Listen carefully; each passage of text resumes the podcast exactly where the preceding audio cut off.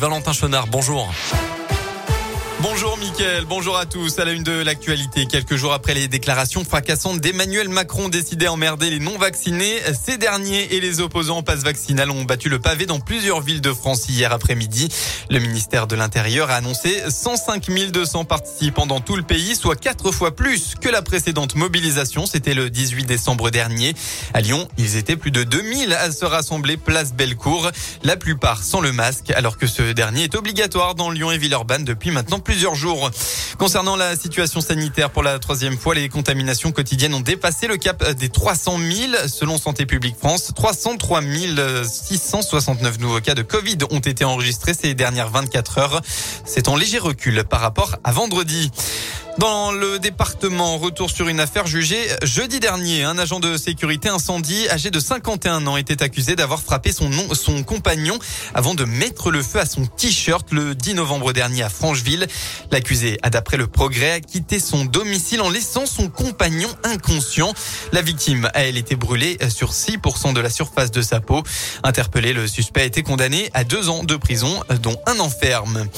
Dans le reste de l'actualité, un collaborateur du centre de vaccination de Münster dans le Haut-Rhin a été agressé avec un objet tranchant vendredi dernier par trois personnes. C'est la préfecture du Haut-Rhin et l'agence régionale de santé du Grand Est qui l'ont annoncé hier. Une enquête de flagrance pour violence en réunion avec armes et avec préméditation a été ouverte. Et puis le périlleux déploiement dans l'espace du télescope James Webb qui s'est terminé hier est 100% réussi. C'est félicité la NASA, une prouesse qui se rapproche un peu plus, euh, qui rapproche un peu plus l'observatoire du début de son exploration du cosmos dans cinq mois et demi. On passe au sport en foot. Un gros choc pour démarrer l'année. L'Olympique lyonnais reçoit ce soir le Paris Saint-Germain pour le compte de la 20e journée de Ligue 1. Coup d'envoi à 20h45.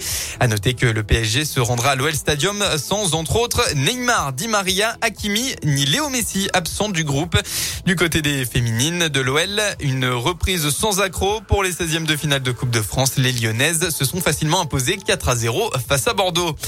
En rugby, le Loup enchaîne après sa victoire contre le Racing 92 la semaine dernière. Les rugbymen lyonnais n'ont pas tremblé face à la section paloise hier. Résultat 35 à 10. Grâce à ce huitième succès cette saison, le quatrième avec bonus offensif, le Loup remonte à la quatrième place à égalité de points avec Montpellier. Et bien enfin en basket retour sur les parquets pour l'Asvel après deux matchs reportés pour cause de 4 Covid. Les Villeurbanais se déplacent à Cholet pour la 15e journée du championnat élite à 18h. La météo dans le Rhône est bien malheureusement beaucoup de grisailles et pas de soleil à l'horizon pour votre fin de week-end. Quelques averses sont attendues localement dans le département. Côté Mercure, eh bien vous aurez au maximum de votre journée entre 4 et 7 degrés.